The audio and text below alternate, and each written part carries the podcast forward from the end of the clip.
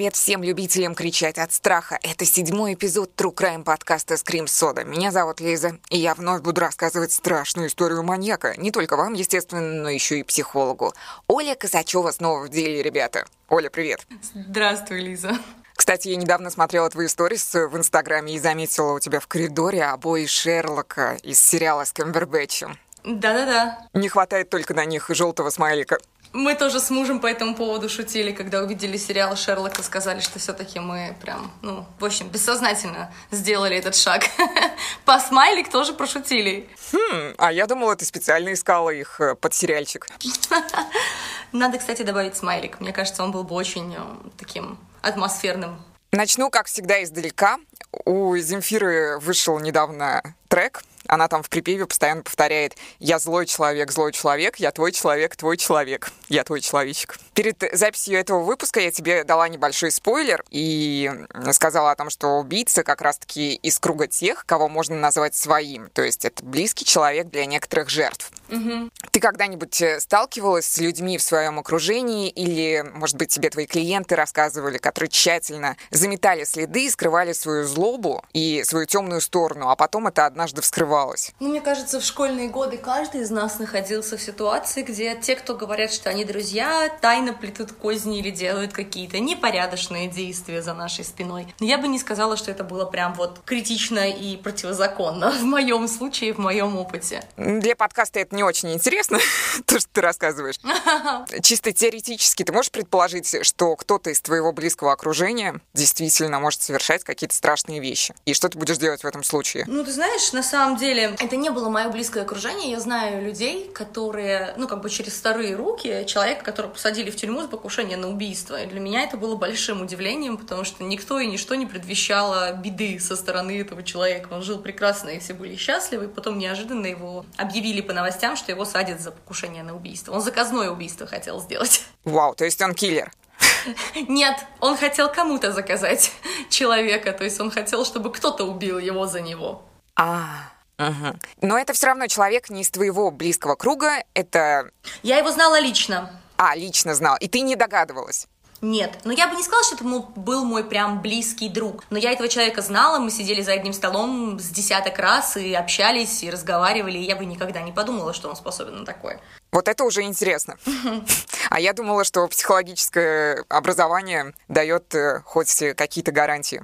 Ну, не факт, не факт. В его случае это было преступлением страсти, поэтому такие вещи сложно предсказать. Кстати, сегодня буду рассказывать тоже про преступление страсти наверное но не по отношению к человеку. Это опять кейс из населенного пункта, в котором русские православные люди не живут. Дело происходило не так э, давно в городе О'Феллон, штат Иллинойс. 2011 год, э, год, когда Стив Джобс и Ким Чен Ир ушли в мир иной, между прочим. А еще мы должны с тобой сейчас вспомнить, как молоды мы были. Угу в 2011-м. Я вот только окончила тогда первый курс универа и не подозревала, что буду когда-нибудь вещать на тему маньяков. Я в 2011-м поменяла новую страну. Уехала жить в Лондон. И тоже не думала, что буду общаться с тобой про маньяков. Ну, ты была близка к Шерлоку. Клево. Сейчас я начну рассказывать э, историю и постараюсь это делать, как всегда, максимально крипово. Поехали.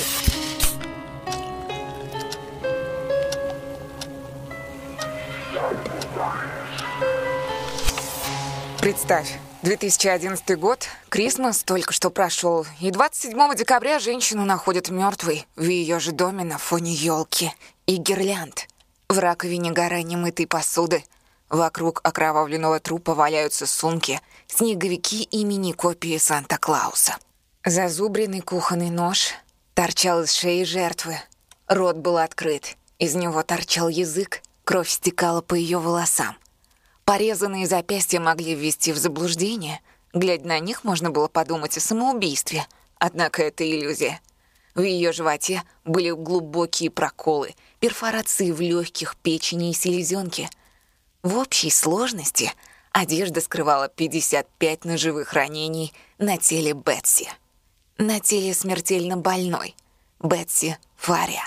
Этой Бетси на тот момент, на момент смерти, было всего 42 года. Жизнерадостная брюнетка успела к тому моменту родить двух э, дочерей и вновь выйти замуж за Раса по фамилии Фария. Однако в 2010-м у нее обнаружили рак груди. Форма была уже неизлечимой, и супруг Бетси, которого зовут Рас, Рас Фария, решил сделать любимый подарок, чтобы приободрить ее. И они вместе отправились в круиз, где исполнилась мечта Бетси поплавать с дельфинами. Поддерживал Бетси, к слову, не только муж. Например, после возвращения из отпуска ее постоянной спутницей стала Памела Хаб, старая подруга. Они работали когда-то вместе в страховой компании под названием State Farm. Я даже заходила к ним в соцсети, и в шапке профиля их э, группы в Фейсбуке в футболке с их логотипом красуется рэпер Дрейк. Неплохо.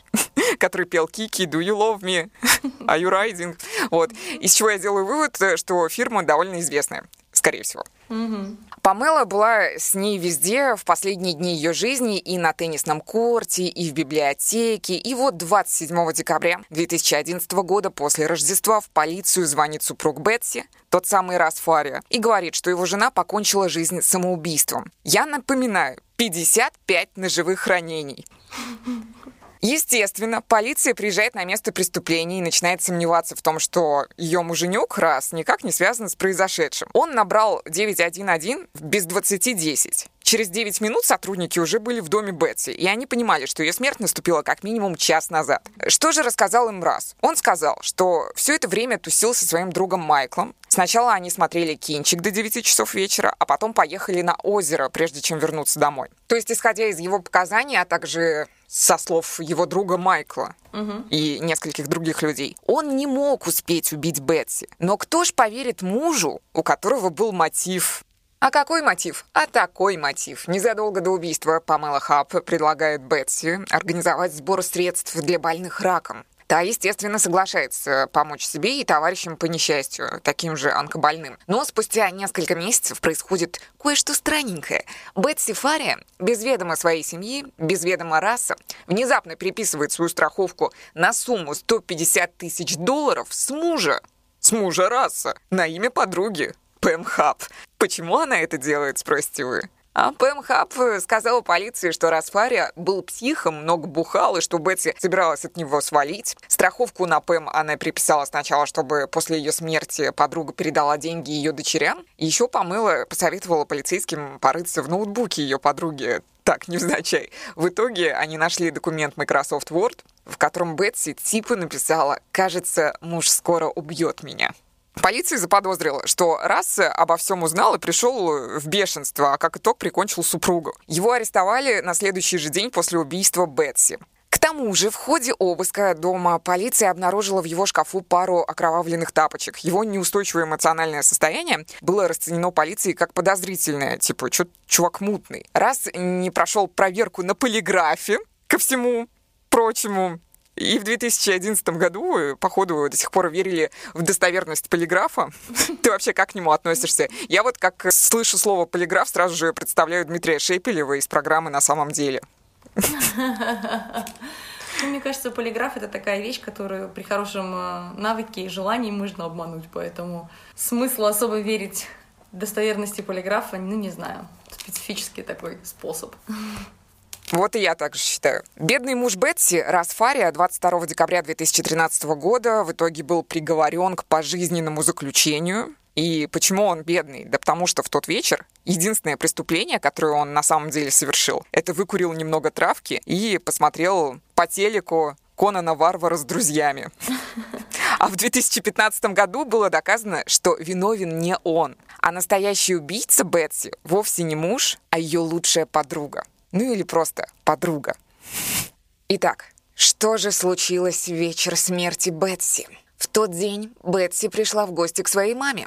Помните, у Жени Лукашна была традиция 31 декабря в баню? А у мужа Бетси, раса Фарии, была подобная. Традиция, по вторникам всегда у него были запланированы тусовки с друзьями. Он э, Поэтому и написал жене, мол, чутка задержусь, потом заеду за тобой. Тем более, что дом его приятеля был в пяти минутах ходьбы от дома матери Бетси. Но не тут-то было. Вдруг Пэм Хаб приезжает э, к матери Бетси и говорит, «Не, поехали со мной, я тебя отвезу домой». Бетти предупреждает мужа по телефону и садится в машину к Памеле. Потом, уже после убийства, миссис Хаб э, заявила полиции, что высадила Бетси Фарио у ее дома примерно в 7 часов вечера. А на самом деле, как минимум за час до прихода ее мужа Раса, Пэм вонзала нож в тело Бетси. Это было ее первое, но не единственное, тщательно спланированное убийство. Зачем она это сделала? Конечно же, чтобы получить 150 тысяч долларов э, со страховки. Полиции Пэм Хаб, конечно, сказала, что Бетси приписала на нее деньги, потому что доверяла подруге больше, чем мужу, вот, и хотела, чтобы они компенсацию хоть какую-то получили в случае ее смерти. Но, став единственным бенефициаром, Пэмхаб, естественно, намеревалась все эти средства забрать себе. Да и сбор самих средств для больных раком в целом был фиктивным, как потом выяснилось. Угу. Не просто так работала в страховой компании, она не раз проворачивала грязные схемы, но на убийство пошла впервые только в 53 года. Оля, неужели очень много таких людей? Неужели можно стать бабушкой и прийти к кровавому пути? Мне кажется, женщины в возрасте 50 очень сильно бы обиделись на тебя за бабушку. Я по старой памяти, просто моя бабушка в 53 уже чувствовала себя максимально как сторожила этой планеты. Я совершенно уверена в том, что таких людей немного. Но, как говорят, девиантное поведение, да, то есть те или иные формы нарушения морального кодекса постепенно происходят с человеком, и человек постепенно начинает разлагаться. Редко кто принимает решение убить прям сразу, а потом повторяет это много раз, разве что у него есть какие-то серьезные отклонения. Но если мы говорим о женщине, которая много раз под прикрытием какой-то благотворительной деятельности вела свои коррупционные схемы и какие-то еще нелегальные способы отмывания денег. Но это медленное разложение, и, наверное, убийство — это просто следующий этап ее внутренней деградации. А теперь немного о самой Памеле. Памела Хаб в девичестве Нойман выросла в католической семье. Она была третьим по счету ребенком из четырех детей Нойманов. Мать ее была школьной учительницей, а отец на заводе работал вроде бы как я выяснила. С папой у нее всегда были теплые отношения, а вот мать постоянно искала в Памеле изъяны, придиралась к ней, ну и она была очень набожной. Тут еще нужно подметить, э, что описывается в биографии Памелы Хаб, что когда к ней придиралась мать, она всегда закатывала глаза и посылала ее на три буквы. В детстве Пэм каталась с друзьями на велосипедах, пела рождественские гимны, иногда пропускала воскресную школу. Так что присмотритесь к знакомым, которые пропускают воскресную школу. Вам любой профайлер скажет, что это первый звоночек. С этого некоторые маньяки и начинают. Ага. Или ходят в нее, да? Вот с этими выводами поосторожнее. Я недавно узнала, что Данила Поперечный, оказывается, ходил в воскресную школу. И после этого факта, после истории Памелы Хаб, э, в ее контексте, в принципе, биография Данила Поперечного и его шутки на тему детей не кажутся такими безобидными. Ладно, я не серьезно. В подростковом возрасте Памелу, как говорится, понесло. Друзья ее вспоминают сейчас, что она всегда была готова к движухе, особенно если эта движуха была связана с мальчиками. Она так хотела устроить свою личную жизнь, что это ей даже мешало учиться. И в старших классах Памела захумутала наконец-таки себе тихого, хорошего парнишку из футбольной команды. А через три месяца они поженились. Правда, поженились по залету. Мать Памелы, напомню, женщина религиозная. Посему она была в шоке. Варилась в собственном шаку так сказать.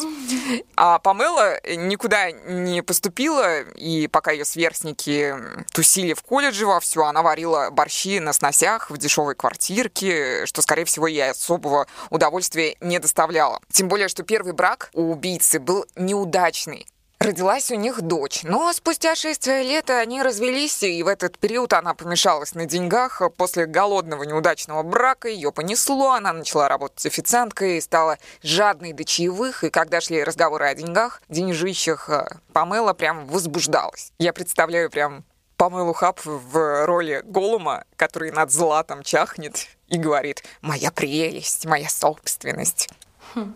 Как в том мультике «Спанч Боб Three Hours Later», Проходит некоторое количество времени, и Памела Нойман вновь выходит замуж.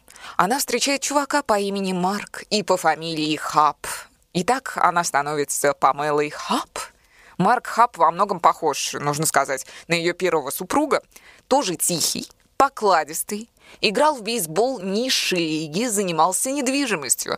Родила Памела вновь уже не сына, а точнее уже сына, а не дочь. И от Марка Хапа.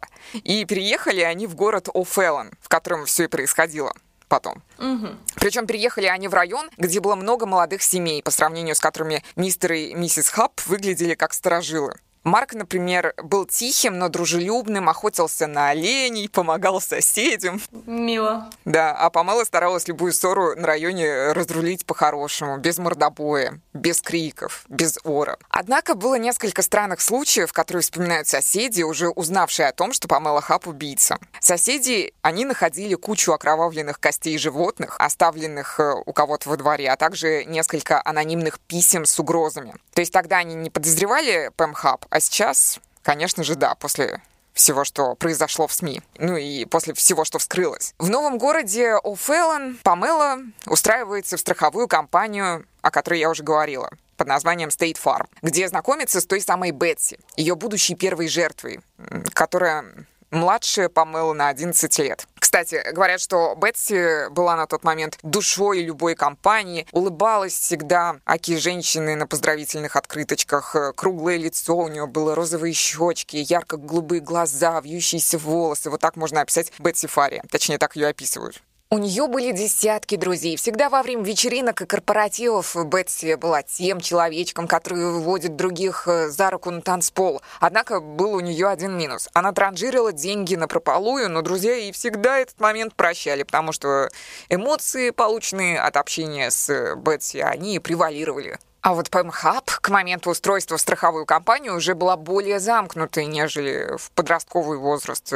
Начальнику Памела оказалась капитально уравновешенной женщиной, которая никогда не позволяла себе лишнего в офисе, максимально положительный такой сотрудник, приходила на работу первая всегда, то есть фасад своей деятельности правильный и бурный она выстраивала просто на 5 с плюсом, но по факту практиковала мошеннические схемы, связанные со страховкой. И в какой-то момент э, Памела ушла из э, State Farm. Они несколько лет с Бетси не общались. Но как только до нее долетела весточка о смертельной болезни подружки, она вновь ворвалась в ее жизнь. Кстати, когда Пэм допрашивали, она в какой-то момент начала говорить, что у нее с Бетси были лесбийские отношения, и именно поэтому, по зову истинной любви типа, Бетси сделала бенефициаром Пэм оставив мужа раз и ни с чем. Однако их знакомые утверждают, что это чушь собачья, потому что Памела Хаб никогда не стала бы мутить с женщиной, она была ярой гомофобкой. Вообще некоторые считают, что как раз-таки ненависть э, по отношению к ЛГБТ+, это некий признак латентности. А ты как к этому относишься? Ну, не знаю про признак латентности. я слышала об этой версии, но представляю сейчас всех людей, которых я знаю, которые являются гомофобами, и пытаюсь примерить к ним латентность. Ты знаешь, наверное, в этом что-то есть. В мысли о том, что это такое сильное отрицание, как, э, ну, в психологии мы говорим об отрицании как о защитном механизме, да, то есть этого быть не может. Это говорит о том, что психика не может справиться в этом месте с напряжением. В принципе, это может быть в том числе связано и с латентностью или с тягой, как сильное осуждение любое. Угу. Ну, потому что, когда человек постоянно только об этом думает, э, уже возникают некие подозрения логичные. Ну да, знаешь, как мы говорим, если ты постоянно видишь в людях что-то плохое, то, возможно, это имеет отношение к твоему личному внутреннему миру. Так и тут. Если тебя так сильно раздражают э, люди нетрадиционной ориентации, что у тебя с ней? Да, но главное тут э, грань провести. Если ты постоянно зациклен и ты проявляешь агрессию, это одно. А когда ты просто не любишь и не хочешь, да. и типа ненавидишь, потому что если ну, тебя заставляют что-то делать или тебе что-то предлагают. Просто можно прийти к выводу о том, что я латентно люблю кабачки, если я их не хочу есть. Такая какая-то история распространенная, в принципе. Нет, такая себе. Адекватные люди, они обычно на комментарии о латентности и ненависти, они вот приводят этот аргумент. Ну, мне кажется, если человек к чему-то слишком негативно расположен и готов ради этого носить флаг и причинять насилие и делать кучу других странных вещей, здесь должен стоять вопрос.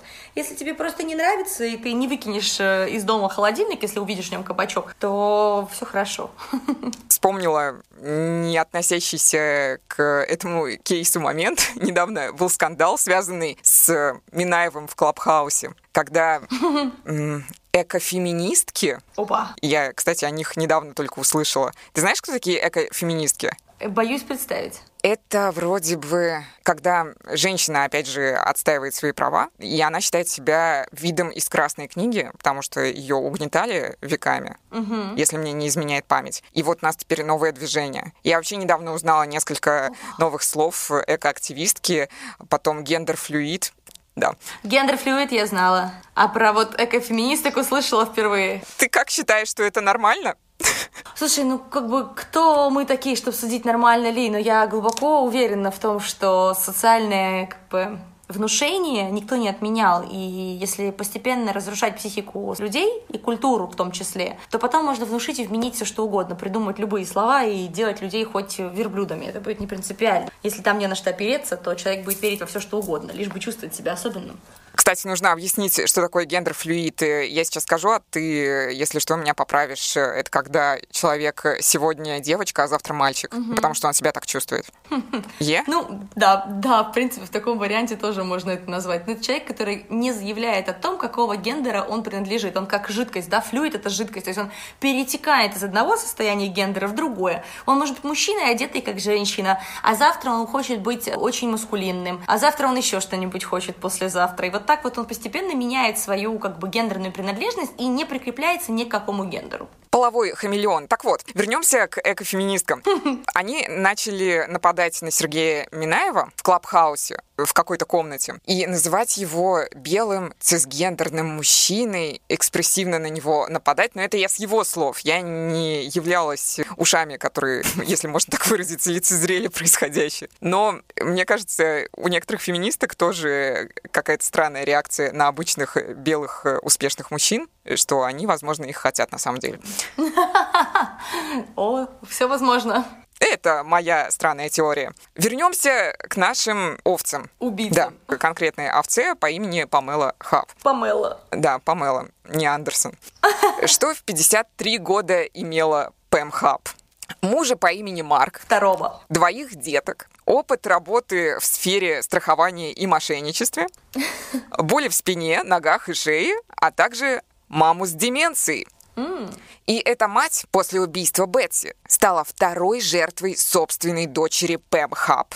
Ее звали Ширли Нойман. Как я уже говорила, она была американской учительницей, матерью четверых детей, одной из которых и была Пэм Хаб. Доживала последние дни в доме престарелых на тот момент. Муж Ширли, отец Пэм, давно умер. Ну как давно? В 2000 году. 10 лет прошло. Даже больше. 13 лет прошло. И единственными спутниками ее жизни на тот момент были артрит и деменция. Это я сейчас про Ширли Нойман, про мать Пэм Хаб, если что. Итак, 31 октября 2013 год. Тело старушки Ширли Нойман, окровавленное тело, лежит на земле под балконом, алюминиевые перила на котором сломаны. Судмедэксперт пришел к выводу, что она умерла в результате случайного падения с балкона. Однако вскрытие показало, что в крови Ширли нашли золпидем или залпидом. Это разновидность снотворного. Угу. Вот только его концентрация в 8 раз превышала адекватную дозировку. Угу. Естественно, вы уже все понимаете, что последний, кто видел Ширли живой, была ее дочь. Но Пэм Хаб не стали сразу обвинять, потому что постаралась сиделка на пару с ее братом. Сиделка и ее брат Майкл Нойман сказали, мол, бабуля наша была не в себе в 77 лет. Скорее всего, она сама случайно и упала с балкончика. Позже журналисты Спросили эксперта, могла ли мать Пэм Хаб реально так э, согнуть, перегнуть, э, испортить перила на балконе. И вот что он сказал. Чтобы добиться такого сильного изгиба, потребуется газонокосилка или транспортное средство, а не 77-летняя бабуля, страдающая деменцией. Однако в ноябре того же года в офис шерифа приходит анонимное письмо, в котором говорится, что Пэм Хаб убила свою мать, чтобы получить деньги. И правда, ПМХ, а также другие дети Ширли Нойман после ее смерти получили 10 тысяч долларов страховки в случае ее смерти, не говоря уже о наследстве. Тем временем, благодаря журналистам канала Fox 2 и газете Сент-Луиса, в деле убийства Бетси Фария наконец-таки всплывают факты, указывающие на то, что во всем виноват не раз, а Пэм Хаб. Конечно же, Памела начинает паниковать, узнав об этом. И тогда, в 2016-м, она убивает уже в третий раз — но не из-за денег, а чтобы остаться на свободе. Ее новой жертвой стал 33-летний инвалид Луи Ройс Гампенбергер. В 2005 году он попал в автомобильную аварию, после чего стал умственно и физически неполноценным. Он хромал, его рука после аварии висела неподвижно, не мог обрабатывать толком информацию, поэтому Луи стал легкой мишенью для коварной помылы Хаб.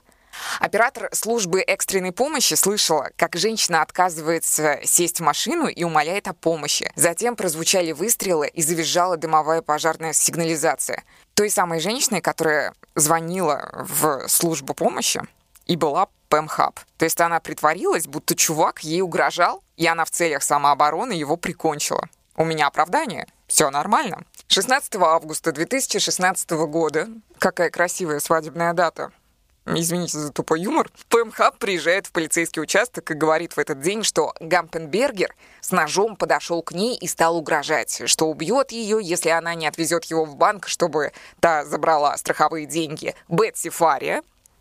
И она якобы выбила нож из рук инвалида убийцы, а затем побежала в свой дом в целях самообороны и выстрелила в Луи пять раз. Когда обыскивали тело инвалида, то нашли записку типа с его планами похитить Пэм Хаб, получить страховые деньги Бетси, после чего убить Пэм Хаб по той же схеме, что и Бетси, так, чтобы нож из шеи торчал. Мне напоминает, как она рассказывала о записке в компьютере? Напоминает. Ну, то есть есть uh-huh. какие-то паттерны, эм, которые она повторяла, действительно. Ну да. Есть передача Dateline на телеканале NBC, и они освещают интересные криминальные кейсы, в том числе они расследовали убийство Бетси Фари, а потом еще делали крутой подкаст на эту тему. Почему я о нем говорю именно сейчас? А потому что Хаб представилась продюсером Dateline, когда знакомилась с этим инвалидом по имени Луи. Она ему сказала, меня зовут Кэти, я с телеканала NBC, пошли ко мне домой, поможешь мне сделать репортаж за косарь. Ну, долларов, не наших деревянных, естественно. Приставала она, к слову, не только к нему с таким предложением, как позже выяснилось. Показания этих э, очевидцев и стали одним из ключевых доказательств того, что Пэм Хаб виновна в смерти Луи. И 23 августа 2016 года ее наконец-таки арестовали. После ее ареста был еще странный эпизод. Памела отпросилась в туалет, вот как только ее повязали. И там совершила попытку самоубийства, ударив себя шариковой ручкой в шею и запястье. Я не понимаю, как можно шариковой ручкой совершить самоубийство? Мне кажется, это нереально. Что за бред? И ее приговорили к пожизненному заключению. Там еще рассматривался вариант смертной казни, но в итоге она сидит до сих пор. Но она не отчаивается. В 2020-м ПМХ подавала ходатайство об отмене своего приговора, мол, на нее давили, чтобы она вину признала. И после этого через месяц муж Памелы, Марк, наконец-таки подал на развод, подметив, что их брак безвозвратно разрушен, с чем я его и поздравляю. Долго же он решался. Потрясающе. Он долго держался. Да, как же долго ты к этому шел, чувак. И, мне кажется, одна из ключевых новостей насчет Памелы Хаб. В этом году начали снимать сериал по мотивам этого кейса. Он будет называться «Кое-что о Пэм». И в главной роли ловите Рене Зельвегер. Она и сыграет убийцу Памелу Хаб. Кстати, Рене действительно, ну вот, при, в каком-то смысле выглядит как Памела Хаб на максималках, естественно. Нереальных. Могут все, естественно, увидеть э, фотографию Памелы Хаб. Это уже такая женщина в возрасте. Я бы не назвала ее бабушкой, ну, потому что я вообще не хочу видеть таких бабушек. Угу. Я не хочу думать, что она чья-то бабушка. У нее такая квадратная челюсть, и она даже на всех фотографиях улыбается. К счастью, не зубами, наверное, этот оскал выглядел бы еще страшнее. Но у нее такая мерзкая улыбка. И вот видно по выражению лица... Ты прям хорошо передаешь. По выражению лица видно что-то отвратительное. Вот, э, вот какую-то занозу внутри. Блондинка такая плотная. И еще до ареста она выглядела просто ухоженно, просто такая депутатша. А сейчас... Ой, она прям жуткая. А, ты ее уже увидела, да? Ага. А сейчас, уже спустя энное количество времени, когда ее посадили, когда она уже какой-то период отсидела, выглядит, особенно в этой робе, отвратительно в стиле американской истории ужасов, не иначе. Вот какую-то тетку из этого сериала она мне напомнила. Угу. Видим, что Памела убивала вроде как чисто ради денег, но первый вопрос, почему так жестоко она убила свою подругу Бетси? Почему 55 ножевых ранений? чтобы сымитировать... Думаешь, что это чтобы сымитировать э, вину супруга? Да. Я думаю, в аффекте. Типа первый раз? Ну да, может, понравилось. То есть очень часто бывает, что люди, совершавшие впервые, шедшие на это дело, они слишком экспрессивно подходят к процессу. Да, я, кстати, где-то это читала. Не всегда. Все зависит от того, будет ли момент сожаления и раскаяния. Но если есть, к примеру, зависть, ненависть и злость, что это и досталось все, а у меня жизнь не сложилась, то это может вести к таким, ну, каким-то эффективным моделям поведения. 50 ножевых ранений это явно не для того, чтобы убить человека. Угу. Достаточно трех. Ну, я догадывалась. Женщины с психопатическими наклонностями часто выбирают себе в мужья таких тихих э, и забитых, как Марк Хаб? Я читала как раз-таки, что да. Ну, вообще, в принципе, очень часто люди с психопатическими наклонностями выбирают очень спокойных партнеров, которые готовы как жертвы или как э, такие спасатели все время рядом находиться, терпеть и какие-то вещи принимать, списывать на факторы внешней реальности, не осознавая реальной значимости того, что у их возлюбленных спутников проблемы с головой. Допустим, Оль, приходит к тебе девушка или мужчина на сеанс, и он рассказывает, что у него произошло в личной жизни нечто такое, что то заставило его меньше доверять э, миру, и, соответственно, какие-то фобические моменты возникли у него в сознании, и он там надумывает себе насчет своих близких какие-то штуки, которые, возможно, безосновательны. Параноид? Да, параноид. И, возможно, ну, такой Марк Хаб пришел бы к тебе на сеанс, чтобы ты ему посоветовала, чтобы удостовериться в его страхах или в том, что их нет.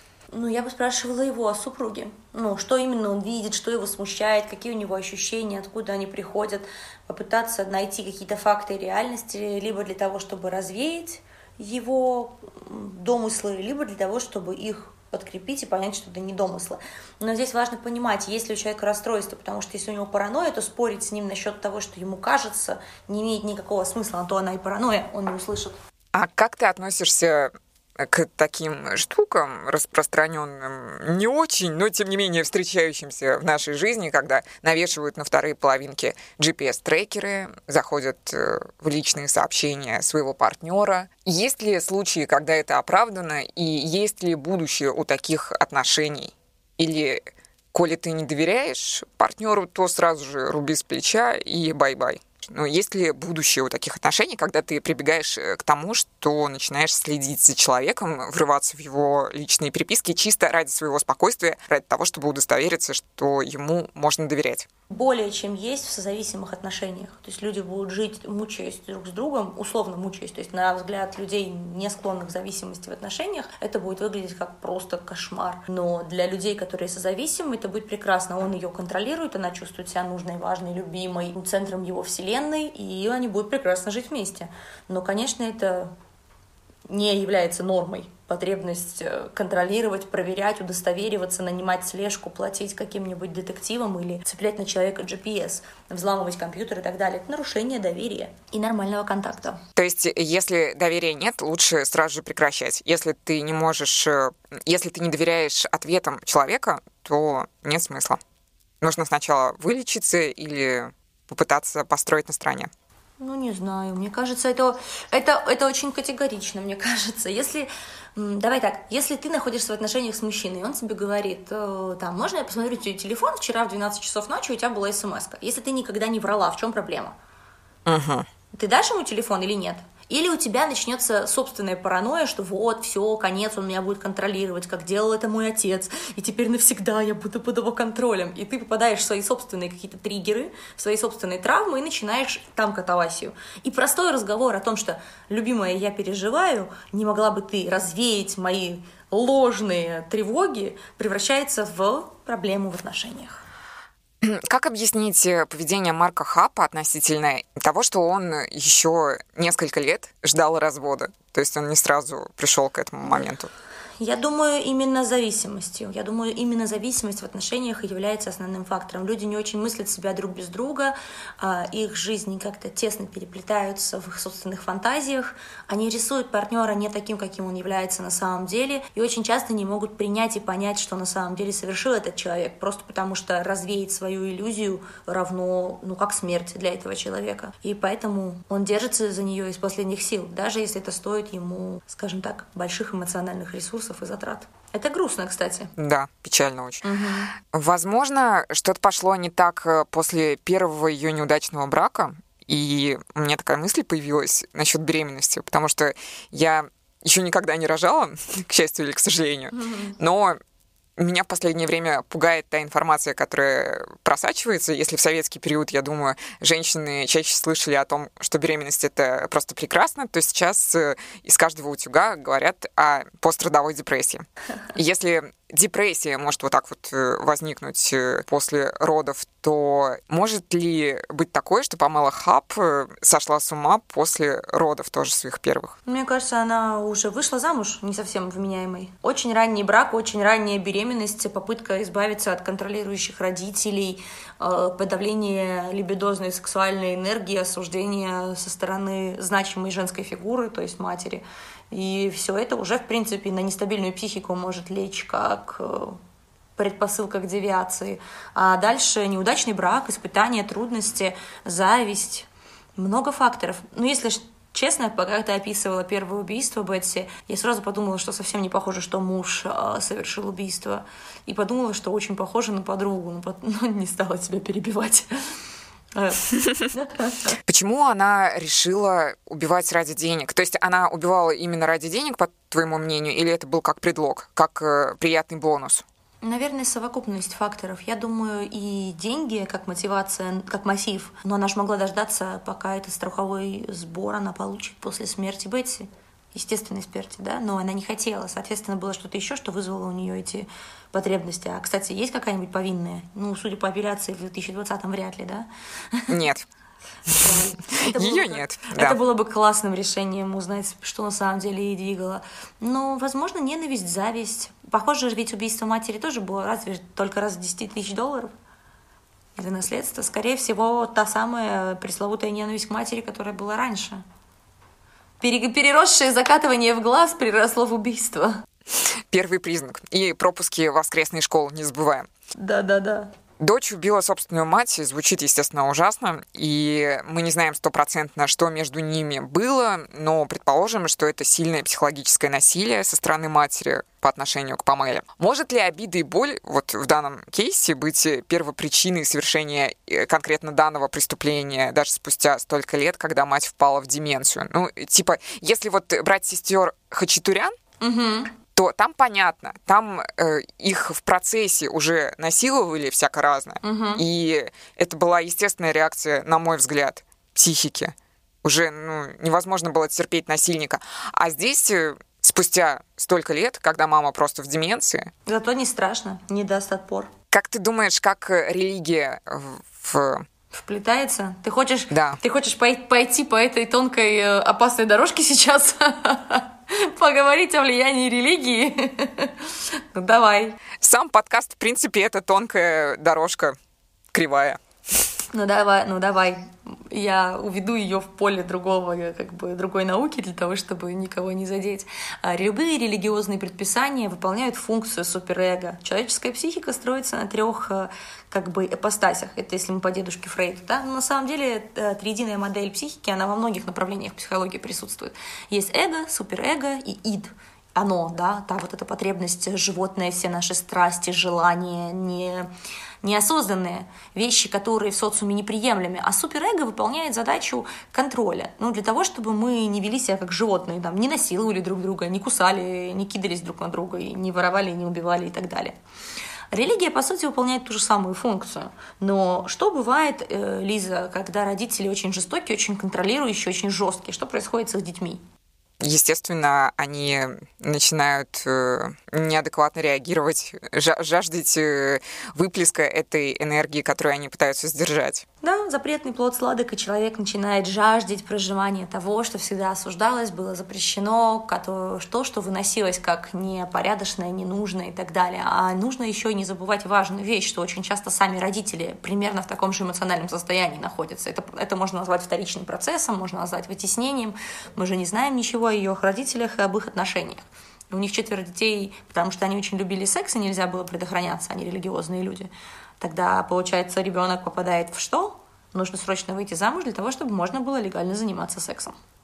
Так себе мотивация. Кстати, да, Именно поэтому она и вышла замуж, э, не пойдя в колледж. Чисто теоретически, стоит ли по аналогии с тем, как сдерживают сексуальность э, ортодоксальные родители в своих детях, заставлять их не учиться, например, чтобы они наперекор родителям это делали? Ну, запрещать им что-то. Кстати, ну, я не знаю, насколько это работает прям как правило де юра, да, везде, но я знаю кейсы, когда родители говорили, что учеба это полная фигня, и делать эту хрень не надо, а дети читали книжки, закрывшись одеялом с, с фонариком, чтобы родители не знали, что они учатся. Прямо из, из реальных семей. Как ты думаешь, э, Памела Хаб, если теоретически она бы оказалась на свободе, ну или вообще, в принципе, она бы стала серийным маньяком, убийцей? Или и вообще ее можно назвать серийным маньяком? Не, не уверена, что ее можно назвать серийным маньяком. Насколько я помню, что серийность, она подразумевает там, отсутствие взаимосвязи у жертв, а она пыталась их связать.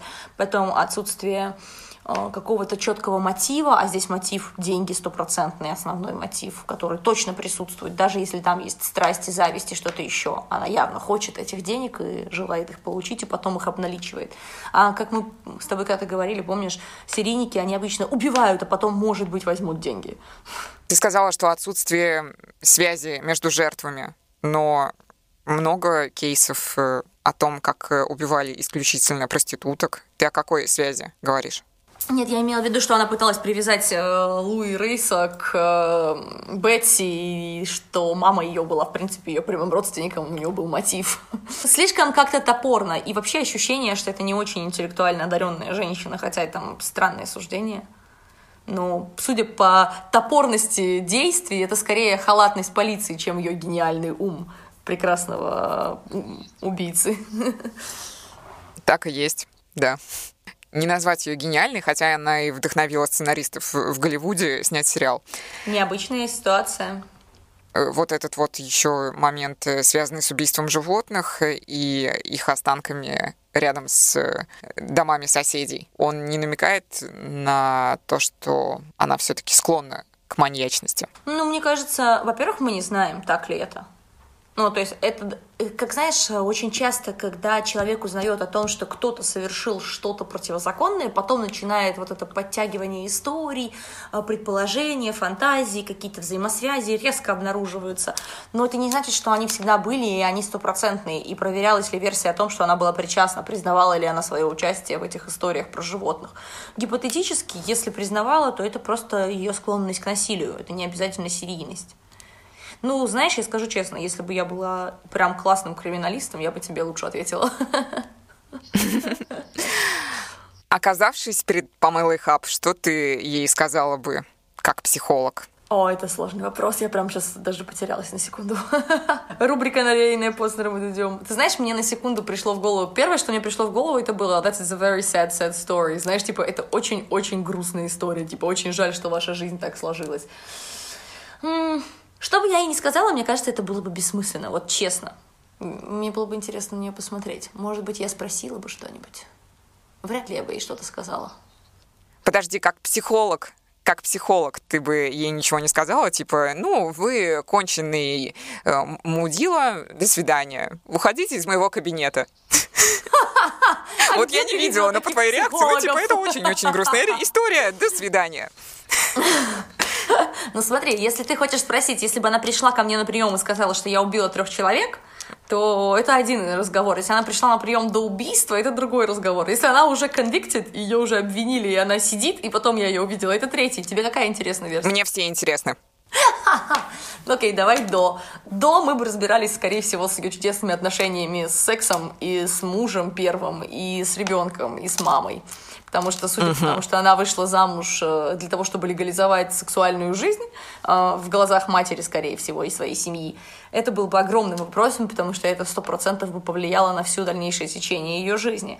А, соответственно, следующий вопрос э, про ее ребенка и про ее мужа. Mm. Вот насчет сексуальности.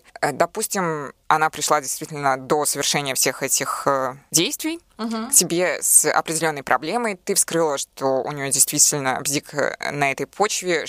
Как ты бы проводила примерно терапию? Вот как человеку восстанавливать потихоньку свое отношение к этой сфере жизни?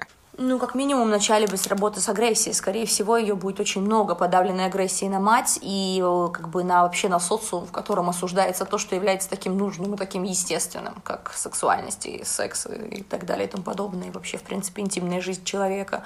Потом работа с границами для того, чтобы понять, где ее собственное мнение, а где мнение социума, и она может насколько находиться в контакте с социумом, при этом не терять себя и не нуждаться там в каких-то разрешениях от мамы или еще от кого-то.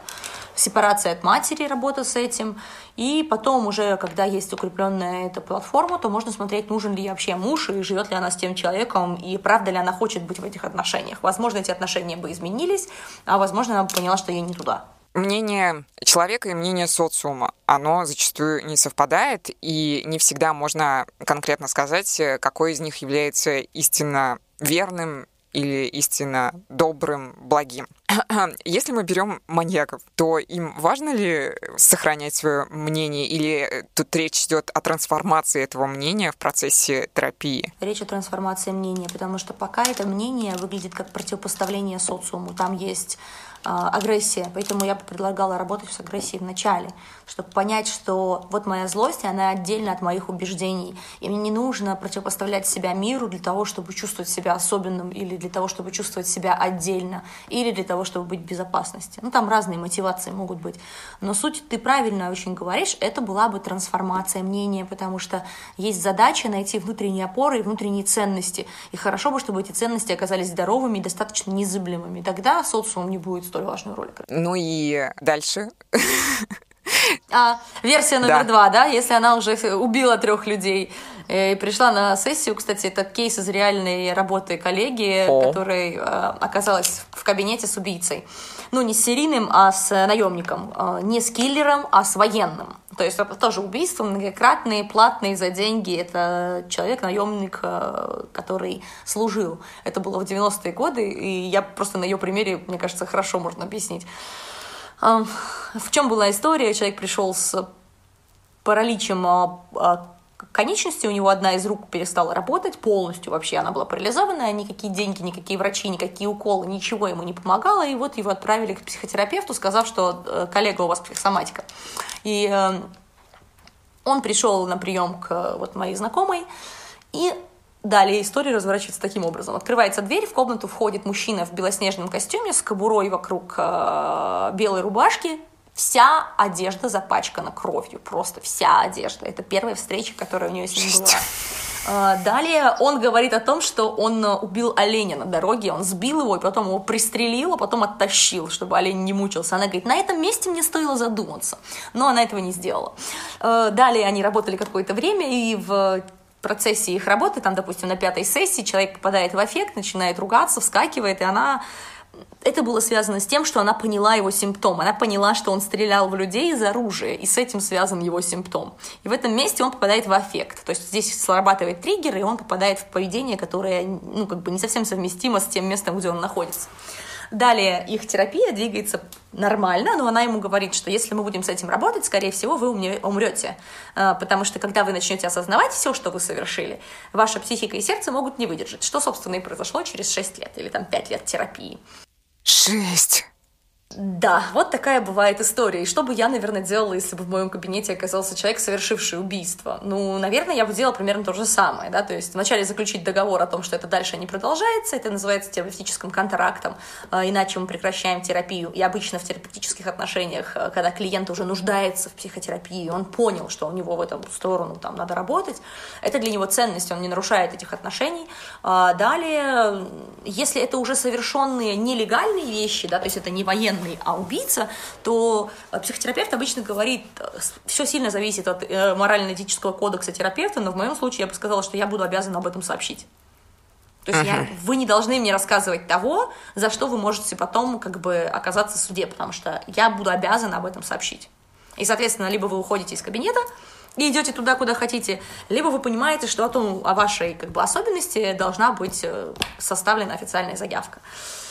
Э, если это человек, который не совершил убийство, а только планирует, то ты работаешь опять-таки по контракту того, что да, вы ничего не делаете, мы с этим работаем, разбираешься с агрессией, с ответственностью, с тем, что произошло с ролевыми моделями отца и матери, почему такая фигура. Ну, то есть, когда у человека есть девиация, у него всегда есть проблемы в отношении значимых фигур, потому что те, кто делали запреты, э, сформировали у него потребность нарушать запрет, острую, невыносимую, которая как бы его драйвит и заряжает. Угу. Ага. Лиз, ты как? Да нет, я нормально. Ну да. И третий вариант это после осуждения я бы так какая разница? Ты же, по сути, рассказала, что если человек уже там совершал убийство, как тот чувак, который приходил к твоей знакомой. Ну, он на- наемный убийца, да военный. Один вопрос, э, вытекающий из э, ситуации, когда человек еще не совершил. Но ты об этом знаешь, и ты продолжаешь с ним терапию. Психологи в таком случае приходят на сеансы с пушкой, с дробовиком. Слушай, у меня, честно, такого не было. Это классный вопрос, я тоже его себе задавала. И у меня, честно, не было таких клиентов, но я знаю от коллег, это очень индивидуально. То есть есть коллеги, которые после таких историй меняют место приема на более публичное. То есть, допустим, работают в психологическом центре, где за соседней дверью еще десяток людей и там так далее и тому подобное. То есть, чтобы это не было один на один. А есть категория, есть такая вероятность, что если человек говорит о планировании убийства, 90% вероятность, что он его не совершит. Э, не совершит. Почему? Потому что ну, то, то, что его туда мотивирует подвинуться в эту сторону, э, скорее всего, можно будет проработать, и можно будет с этим как бы разобраться, и человек когда не пойдет. Но есть же очень интересный американский кейс, когда женщина, известный психоаналитик, заявила на то, что ее клиент собирается убить свою жену. Ее, ему провели, опять-таки, этот полиграф, судмед... Э, как это... Угу экспертиза. Да, экспертиза его оценила, сказала, что он полностью вменяемый. Причем я не очень понимаю, что значит фраза «вменяемый» в случае «я хочу убить жену», как бы. А что, вменяемые не убивают? Только психопатология? Ну ладно. И в итоге что происходит? Ее лишают э, лицензии, ее лишают права практиковать как психотерапевт и психиатр. Она остается чисто преподавателем этой дисциплины в университете. И через пять лет он убивает свою жену.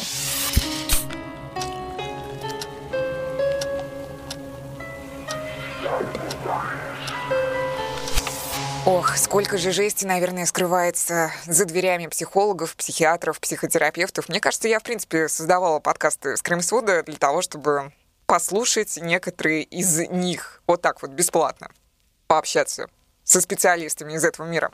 Я, кстати, ребята, недавно прочитала впервые книгу известного психотерапевта Ирвина Ялома, и называется она «Лжец на кушетке». И она, оказывается, основана на реальных кейсах, что очень сильно ужасает потому что там описываются нездоровые отношения между пациентами и их лечащими душу врачами.